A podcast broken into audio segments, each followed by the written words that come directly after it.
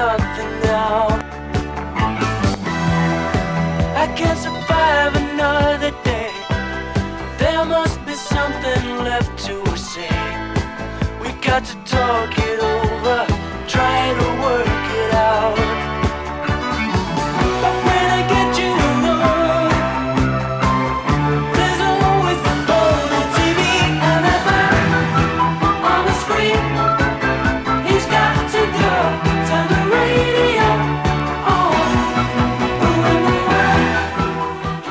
Bienvenue sur le triple 8 pour cette chronique journalière. Toute cette semaine, on se retrouve ensemble.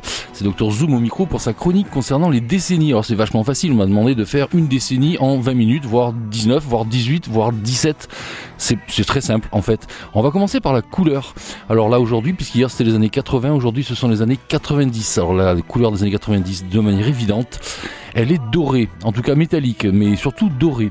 Alors pourquoi dorée les années 90 Euh, ben, D'abord parce que c'est euh, dans les années 90, en 96, que j'ai intégré cette magnifique radio, le triple 8 La Grenouille. Du coup, voilà, ça c'est déjà ça. Et puis, euh, d'autre part, euh, on me fait signe qu'il faut que je lève mon micro, donc c'est pas bon, c'est pas ça. Il faut faire autre chose, il faut, il faut retirer la... Pouah, C'est compliqué tout ça. Bref, merci Alex, mais ça tient pas. Voilà, il faut, faut mettre des vis les gars, hein, parce que sinon ça tient pas du tout. Euh, moi je veux bien faire ce qu'on... Mais non, on peut pas. Voilà, ben on a perdu une minute avec ça, c'est pas grave, je n'en avais pas. Mais bon, les années 90, donc, elles sont métalliques, elles sont dorées surtout. Pourquoi dorées encore une fois? Parce que c'est une période en or où tous les gens explosent littéralement. Rendez-vous compte, la Britpop née dans les années 90, la French Touch bien sûr. C'est en 1997, il me semble que Daft Punk sort son premier album. Et en tous les cas, euh, il y a aussi le hip-hop avec l'âge d'or du hip-hop que tout le monde connaît. Euh, je vais pas reparler de Tribe Called Quest ou de la Soul et tous les autres. Et donc, euh, âge d'or musical, clairement. Tous les mouvements électroniques naissent a priori à cette époque-là aussi. Et du coup, ben, puisque c'est un âge d'or, je vous propose d'écouter un extrait d'un nouveau courant musical qui naît dans les années 90. C'est la jungle. La jungle, pour la faire court, euh, c'est une musique qu'on appelle jungle parce que c'était euh, euh, au niveau des caves, la jungle street, la jungle town, c'était vraiment les endroits bizarres où se retrouvaient des gens bizarres pour écouter de la musique encore plus bizarre. Et du coup, on appelait ça la jungle. Mais je pense que c'est aussi en rapport avec la Jamaïque, le reggae et les jungles qu'il peut y avoir dans cette belle île. Du coup, décennie dorée, Goldie, Timeless, Angel.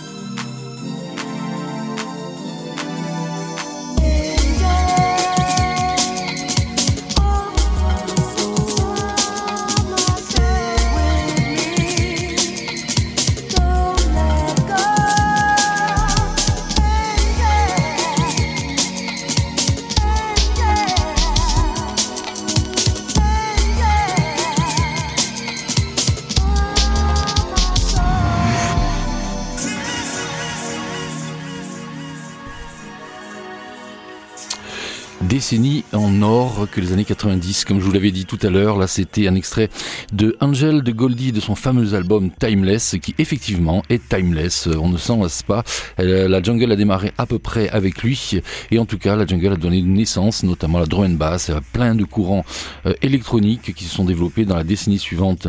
D'or, mais aussi d'argent cette décennie. Alors du coup, j'ai pensé à vous passer un extrait d'un album qui représente un tout autre courant, mais qui a aussi eu sa, une très grande importance dans cette décennie-là. Je veux parler du rock indé. Le rock indé, alors on va pas faire de la Britpop, hein, Oasis et Blur, euh, rentrez chez vous. Non, on va aller plutôt du côté des USA avec Silver Jews. Silver Jews, euh, le groupe de David Berman. David Berman qui s'est réincarné récemment, il y a deux ans de ça, avec un projet qui s'appelait Purple Mountain. Et du coup, c'est rubrique nécrologique, puisque David Berman, malheureusement, s'est suicidé euh, il y a à peu près deux ans aussi, sachant que c'est quelqu'un qui a beaucoup souffert de la présence de son père, qui était un républicain, un faucon en fait. Il n'était pas du tout d'accord politiquement avec ce père extrêmement autoritaire. Et je pense que ça a beaucoup fait pour ses dépressions. Album dépressif, oui, mais une dépression joyeuse, on va dire, du côté de Silver Jews et de ce Natural Bridge. Je vous propose, puisqu'on parlait de période dorée, eh ben, Inside the Golden Days of Missing You, très ironique comme titre, mais c'est David Berman et Silver Jews. Inside the golden days of missing you. People of Cleveland who've suffered for so many years. The shattered glass cussed, and when it broke, it spoke to us. It said, Hey, it said, I know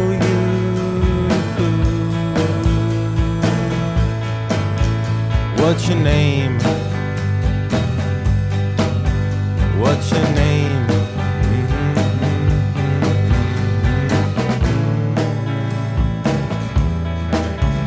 Well, I wish they didn't set mirrors behind the bar. Cause I can't stand to look at my face when I don't know where you are. Then the feeling fades away, but you sorta wish you would've stayed. Inside, the golden days are missing you. What if life is just some hard equation on a chalkboard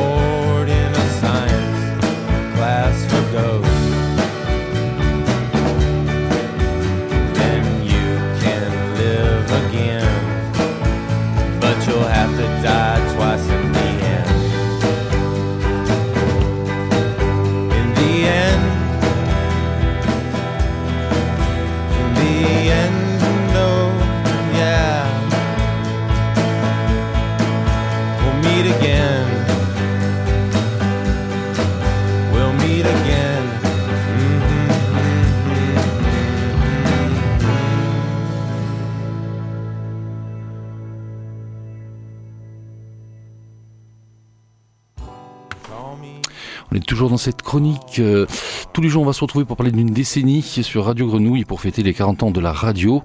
Là, on est dans les années 90. Vous venez d'écouter euh, Silver Jews et le, le célèbre, non pas vraiment célèbre, mais enfin David Berman qui était légendaire dans euh, dans le domaine du rock indé américain dans ces années-là. Et je vais rappeler donc qu'il est malheureusement décédé. Et je le rappelle parce qu'on va parler malheureusement fin de, de, de cette chronique d'un autre décès qui vient de, de survenir. En attendant, une petit, un petit détour par la vie de Dr Zoom. J'ai intégré cette radio en 1996 et du coup j'en ai profité euh, à l'été 97 pour euh, aller à Londres faire quelques interviews. Et du coup je suis allé voir le boss d'un patron, euh, pardon, le boss d'un label que j'adorais à l'époque qui s'appelle Tout Pur. Alors je me suis un peu éloigné des productions Tout Pur parce que c'est un peu, c'est un peu du rock indé, trop indé pour moi maintenant. Mais à l'époque il y avait Laika, il y avait des tas de gens, il y avait Stereolab, j'adorais Stereolab notamment au début. Et du coup je me suis dit je vais aller voir Monsieur Paul Cox, le label euh, Tout Pur, donc qu'il avait fondé en 1990 avec un ami à lui. Et puis alors, à mon grand étonnement, je rentre, alors il m'a filé pas mal de, promos, ça c'était pas mal, mais je rentre dans les locaux donc de euh, Tout Pur, et là je m'attendais à entendre du rock indé, des trucs machin comme ça. Je rappelle que Tout Pur, c'est quand même, euh, se sont fait connaître en sortant le premier album d'une certaine PJ Harvey. Voilà, si ça vous dit quelque chose, PJ Harvey quand même un petit peu connu, et c'est eux qui l'ont pas forcément découvert, mais en tout cas qui ont sorti le premier album. Voilà. Et là, qu'est-ce que j'entends quand je rentre dans les locaux et que je veux interviewer Paul Cox? J'entends c'est la musique que vous allez entendre tout de suite après. Euh, et alors je me dis mais mais euh, mais où est-on là? Mais qu'est-ce qui se passe? Et là, ça m'a ouvert l'esprit aussi sur le fait que les Anglais ont vraiment des grandes oreilles et il faut pas les, cataloguer forcément selon selon des labels précis, et des genres musicaux précis. Voilà ce que j'ai entendu euh, quand euh, je suis rentré dans ce local. Je vous laisse écouter ça et je reviens de suite après pour vous expliquer de quoi il s'agit et pourquoi j'ai été surpris.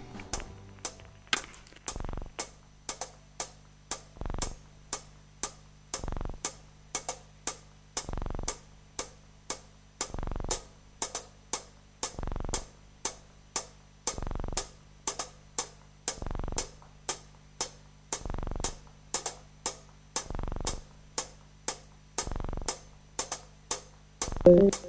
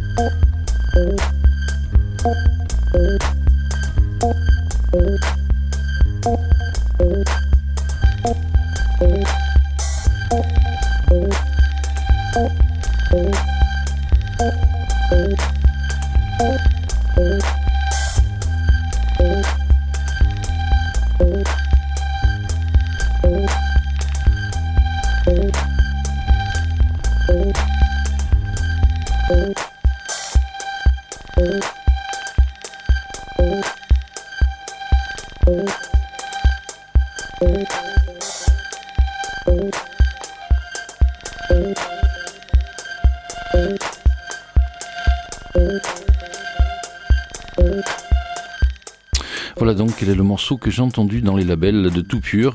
Et Paul Cox, voyant mon étonnement et mon sourcil levé, m'a expliqué, ben ça c'est la musique du futur. Voilà, ben en fait il s'agissait d'un extrait du, de l'album de Tout Rococo Roth, Véhiculo, qui euh, est sorti en 97 et qui représentait aux yeux de Paul Cox vraiment le futur de, du croisement entre la musique pop, euh, la musique électronique, euh, ce qu'on va appeler ensuite l'électronica. Voilà, album de Touro Kokoroth qui est devenu depuis bien sûr légendaire. Et j'ai découvert donc dans ces fameux bureaux du label Tout Pur. On va quitter euh, ma vie personnelle pour refaire un petit bilan des années 90 pour montrer que Stereolab, Tout Pur, Stereolab, Daft Punk et Paul Johnson, célèbre DJ de Chicago, ben tout ça ont un rapport. Comment? Pourquoi? Tout simplement. Parce que Stereolab, lorsqu'ils ont rencontré les Daft Punk qui faisaient encore leur groupe Darling, eh bien, ont sorti un, un morceau de Darling sur une, leur première compilation, sur leur propre label. Et du coup, euh, ils ont diffusé ça en Angleterre. Les journalistes ont trouvé que c'était du Daft Punk, c'est-à-dire en gros quelque chose de, de, de loose et de punk en même temps. Bref, euh, complètement naze. Et du coup, les, les deux Olibrius ont pris ce nom euh, pour s'appeler les Daft Punk. Maintenant, vous connaissez l'histoire. Et ça, ça relie donc Stereolab au Daft Punk. Mais qu'est-ce qui relie Daft Punk à Paul Johnson? Tout simplement, sur le morceau Teachers de leur premier album, ils citent tout un tas de gens qui les ont influencés. Et le premier, le tout premier, c'est Paul Johnson. Malheureusement, Paul Johnson a une actualité. Il est décédé du Covid au mois d'août dernier. Euh, il avait une cinquantaine d'années à peu près. Il fait partie de la deuxième vague des producteurs house de Chicago. Et je, trouve que c'est, enfin, quand on écoute les productions de Paul Johnson, ça n'a pas vieilli du tout. Il sortait ses maxis sur Night Flight Records ou bien Dance Mania, vraiment des labels légendaires maintenant. Et je vous propose d'écouter euh, son extrait du maxi euh, In the Kitchen 95, clin d'œil à son premier maxi qui était In the Kitchen 92, sorti donc en 95. Ce Moving Baby, Paul Johnson, c'était l'époque où sur les labels, sur les étiquettes euh, des euh, disques, eh ben on retrouvait euh, celui qui vendait, le magasin, puis de l'autre côté on retrouvait le fax et le téléphone de Paul Johnson lui-même. Voilà, donc c'était une manière de se faire connaître. Et maintenant, ben voilà, il n'est plus parmi nous. Et c'est quelqu'un qui a fait partie vraiment de, je trouve, vraiment de la musique électronique à, un très très très haut niveau. Mais écoutez, je, je me tais. On me fait signe que ça y est, j'ai plus de temps, ça y est, on va couper mon émission, c'est horrible. Donc, j'arrive au bout de cette chronique concernant les années 90 et je vous laisse écouter ou découvrir un morceau de Paul Johnson qui à l'époque euh, signait PJ avec une face P et une face J. Voilà, petite originalité. Euh, qu'est-ce que je peux vous dire sinon ben, Restez sur l'antenne, il y aura plein de choses après, des lives notamment. Et nous, on se retrouve demain aux alentours de 18h pour les années 2000. J'espère que ce sera intéressant. Ce sera à vous de me le dire ou pas.